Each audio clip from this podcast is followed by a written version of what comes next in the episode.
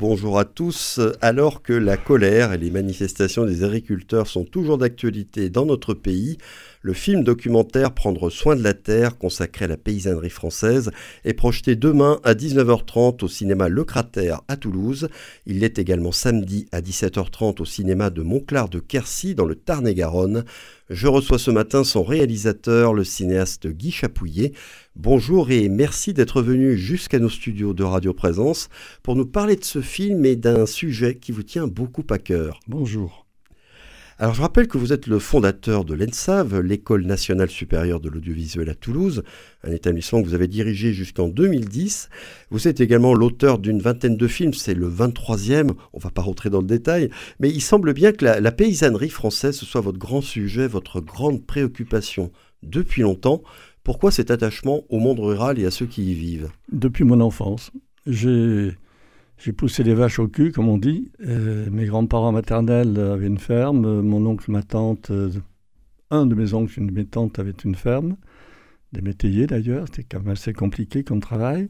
Et puis quelques cousins avaient des fermes, dont j'ai effectivement euh, pataugé pas mal dans la terre dès ma, plus jeune enfance. On me reprochait parfois même à l'école d'être un peu sale. Ça m'avait déjà un petit peu choqué, parce que pour moi, la terre, c'est pas sale. Et, donc, voilà, ça m'a marqué euh, pratiquement à jamais. Bien sûr que mes instituteurs ont été très très importants pour moi, je reconnais, je dois leur rendre hommage. Mais alors les paysans m'ont donné ce que d'autres n'ont jamais pu me donner. Et depuis, je suis très attaché à ces gens qui étaient partageux, qui étaient généreux, qui avaient le souci de la, terre et qui allaient aussi vendre déjà à l'époque, même je crois pas déjà, ils le faisaient de manière générale et quotidienne, leurs produits à la ville, au village enfance dans le Lot-et-Garonne. Hein, vous êtes né à Casteljaloux. Et puis, euh, bon, vous avez suivi un peu votre voie en, étant élève de l'Institut agronomique de Paris, agro, comme on dit. Mais vous êtes orienté ensuite euh, vers le, le, cinéma. Alors, est-ce qu'il s'agit aussi pour vous, avec vos films, de, de sauver un monde qui, d'une certaine manière, disparaît peu à peu sous nos yeux, un monde qui a, entre autres, façonné les paysages et la campagne de France tels que nous les connaissons encore aujourd'hui? C'est à peu près ça. En tout cas, quelque chose d'approchant. Euh, le cinéma m'a sustenté. Hein. Vraiment, euh, je parlais toute de mon enfance, euh, mais en réalité, c'est le cinéma qui m'a le plus nourri, je crois, qui m'a donné une raison de vivre, qui m'a appris à penser, parce que c'est une pensée manuelle, le cinéma. J'ai découvert ça assez rapidement. Et j'avais qu'un seul souci, c'était d'en faire.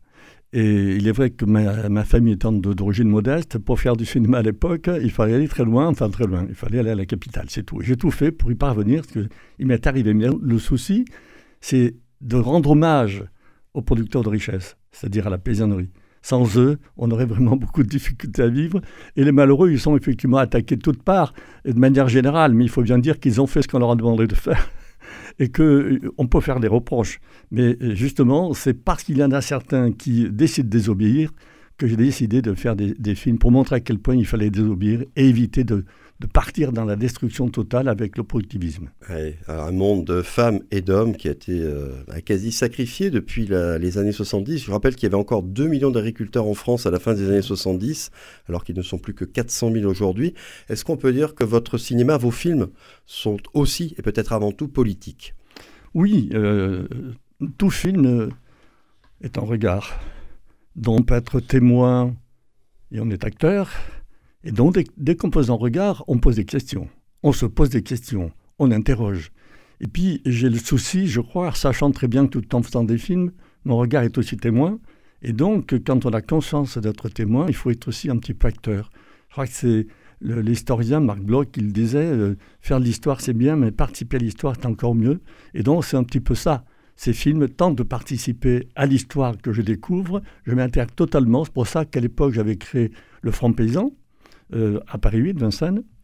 Et là, avec ce groupe de cinéastes militants, nous avons fait quatre films qui étaient liés à des luttes. Donc c'était vraiment très très situé.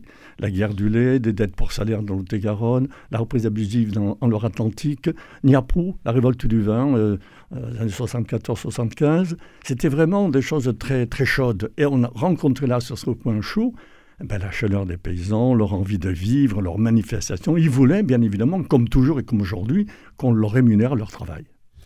Prendre soin de la terre. Le titre du film est tout un programme. On y découvre une galerie de portraits et des interviews de paysans de plusieurs régions de France. Alors il y en a beaucoup qui sont originaires de notre sud-ouest, mais il y en a aussi qui sont dans les Alpes, d'autres en Bretagne, et ils œuvrent dans des secteurs très différents. On a la viticulture, on a l'élevage, la culture, la récolte fruitière, la production de miel, de lait, de fromage.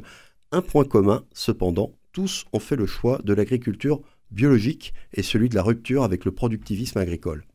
Tout à fait. Et j'ajouterais qu'ils sont tous engagés très sérieusement, même certains se sont reconvertis, hein, ils sont passés du conventionnel au bio. Il y a simplement le Beaufort qui ne se déclare pas en appellation bio, mais comme dit la fromagère, c'est encore plus bio que bio, avec des, des, normes très très très précises. Mais elle, et c'est ce que je demande aux spectateurs peut-être de découvrir, je ne sais pas si on l'a vraiment suffisamment organisé pour que ça se voit, c'est que nous saluons l'autonomie paysanne, le retour à l'autonomie paysanne, le retour à l'invention, le retour enfin au paysan chercheur, celui qui doit s'adapter, euh, celui qui, qui, travaille, qui tous les jours est obligé de trouver, d'inventer pour s'en sortir. Donc retour au paysan chercheur, ça c'est pour moi fondamental. Et c'est vrai que quand on a retour à l'autonomie, on a le retour à la confiance qu'on peut avoir au génie de paysan. N'oublions pas que pour le Beaufort, d'abord ça a été le fromage pour conserver le lait en altitude, et progressivement, par euh, ce qu'on appelle l'invention, l'intelligence de l'homme, c'est devenu un des plus grands fromages que nous connaissons en France. On les suit euh, dans leurs fermes, sur leurs terres, avec leurs bêtes, dans leurs plantations. On découvre leur philosophie de la vie, le sens qu'ils donnent à la leur et à leur travail. il y a plusieurs choses, moi, qui m'ont frappé euh, dans ce film. il y en a une, c'est la technicité, la haute technicité, même la, la complexité de ce travail travailler la terre, élever des animaux. C'est vraiment quelque chose d'extrêmement technique. Oui, euh, à l'heure où, on ne cesse de nous parler de l'espace, de la Lune, il y a pas mal de bouquins, il y a pas mal d'initiatives privées, bref, euh, je crois qu'il faudrait mieux peut-être aussi, ou en tout cas de lier à cela, euh, le regard sur et, dans la Terre. Il y a dans la Terre une richesse de vie, sa formidable dimension, c'est plein de promesses. Et c'est ça qu'il faut que le paysan travaille. Il faut que le paysan y revienne. D'ailleurs, quand je dis il faut que le paysan y revienne, il faut que l'agriculteur redevienne paysan. C'est un peu comme ça que je vois les choses. Parce qu'effectivement, de plus en plus d'agriculteurs, je ne leur reprocherai pas, sont devenus plutôt des mécaniciens, sont devenus plutôt des électroniciens. Euh, bref, ont investi beaucoup de matériel et ils oublient qu'autour d'eux, il y a une nature. Et que cette nature, il faut vivre avec pour pour se protéger et protéger les autres. Donc je pense qu'il faut revenir au paysan, celui qui aime la nature, celui qui connaît son pays, celui qui sait ce que la terre euh, ben, regorge de richesses. Ça, pour moi, fondamental. D'ailleurs, dans le film, il y a le, le vigneron qui nous dit des choses superbes sur la vie dans la terre. On a envie de la pénétrer, cette terre, pour en savoir un peu plus. Alors, prendre soin de la terre, vous l'avez dit, c'est se protéger, c'est prendre soin de soi et des autres, bien sûr. Euh, il y a une phrase qui, parmi d'autres, qui m'a frappé, il y a beaucoup de choses qui m'ont frappé dans le film, c'est très très riche dans les divers témoignages que vous avez recueillis, celle d'un agriculteur qui dit que contrairement à ce qu'on peut dire, le, paysan ne cultive pas la vie, il cultive la mort, au sens où il s'inscrit dans le cycle de la vie de la mort auquel la nature est soumise quotidiennement. Alors c'est assez mal pensant hein, comme façon de voir les choses. Je me demandais si nous autres citadins, citadins on n'avait pas perdu ce lien à la fois charnel et tragique avec la terre et la nature. Ah ben je crois que nous, nous l'avons perdu. Les projections faites à Paris pour la sortie nationale ont prouvé à quel point euh, il y a quand même un besoin, ou j'allais dire un manque, et qui s'est manifesté dans euh, les observations des, spectateurs qui découvrent ce film et qui veulent en savoir encore un petit peu plus. On a l'impression qu'ils ont senti même l'odeur de la terre qu'ils avaient totalement oublié. C'est ce que je crois dans les remarques qu'ils nous ont faites.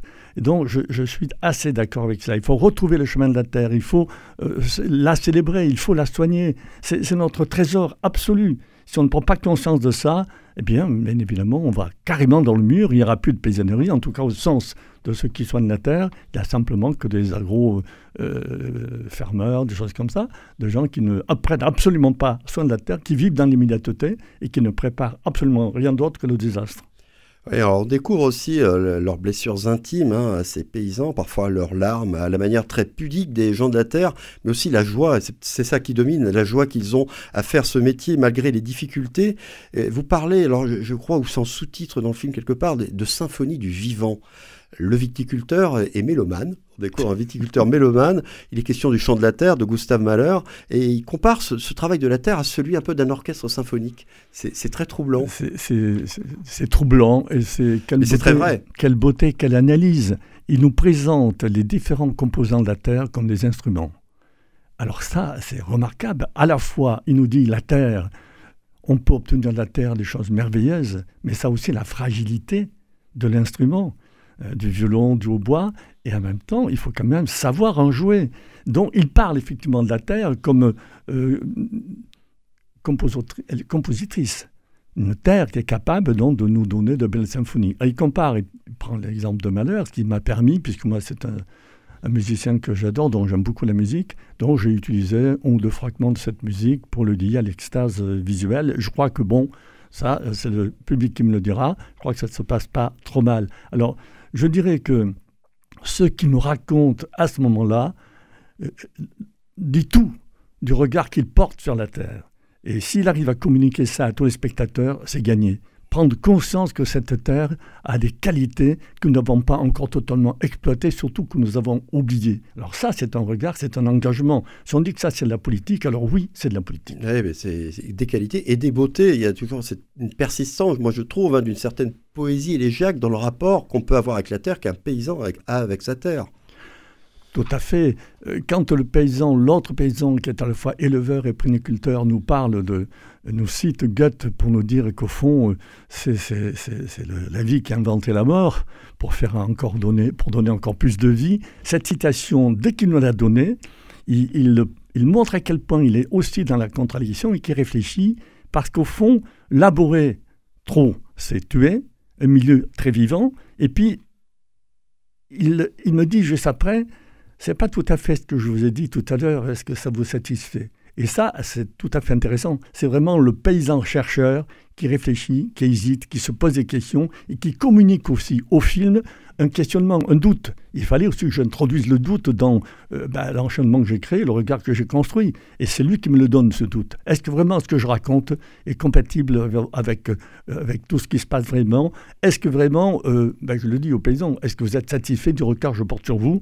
Jusqu'à présent, ils m'ont dit toujours oui. Et vous qui connaissez très bien le milieu paysan depuis votre enfance, qui êtes en contact encore avec lui régulièrement, est-ce que vous avez appris des choses en tournant ce film? Manifestement oui.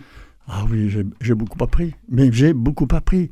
C'est depuis 72, mon premier film sur la paysannerie, euh, sur les grandes jacqueries, la guerre du lait en Bretagne, je n'ai cessé d'apprendre, alors contact un petit peu dans le prolongement de ce que les paysans de ma famille m'avaient appris.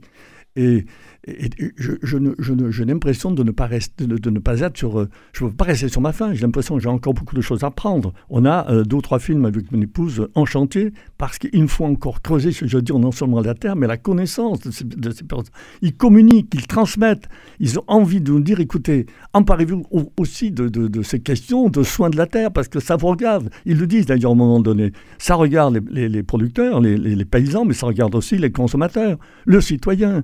Si les citoyens ne s'en emparent pas, on va rester effectivement, nous, devant un mur de refus total. Donc, il nous invite avec ce film, et j'essaie de le faire aussi, on nous invite à avoir un regard différent et montrer que la paysannerie, c'est la vie. La paysannerie, ce n'est pas la mort. La mort, c'est quelque chose que nous affrontons tous. Ce qui est important, moi, c'est de construire des fragments de vie, montrer que ces gens qui sont engagés, enthousiastes, sont aussi heureux, parfois dans la souffrance. Ça me fait penser à un film. Euh, j'ai même rencontré les Diganereux de 1967 qui m'avait bouleversé sur la vie difficile des Diganes, mais qui gardait une pulsion de vie fabuleuse qui m'avait d'ailleurs complètement bouleversé. Et au fur et à mesure où je faisais ce film, j'avais l'impression de retrouver à peu près les mêmes personnes, joyeuses, déterminées, intelligentes, qui m'entraînaient alors que leur métier n'est pas facile. Mais moi, je peux vous dire que voir ce film, ça m'a complètement remonté le moral. Et le désespoir qu'on prête souvent au monde agricole, il y a une espèce d'énergie, de, joie, mais quotidienne, dans le travail qui redonne beaucoup d'espoir, pas seulement pour le monde agricole, mais même pour nos sociétés tout entières. Merci beaucoup Guy Chapouillet d'être passé nous voir à Radio Présence. Je rappelle que votre film Prendre soin de la Terre est projeté demain, jeudi 1er février à 19h30 au cinéma Le Cratère à Toulouse. Une rencontre a lieu avec vous ensuite. Et puis samedi 3 février à 17h30, il y a également une projection au cinéma de Montclar de Quercy dans le Tarn-et-Garonne, à laquelle vous êtes présent aussi. Je conseille vivement d'aller voir ce film on y découvre des gens formidables et encore une fois, ça remonte le moral. Très bonne journée à vous.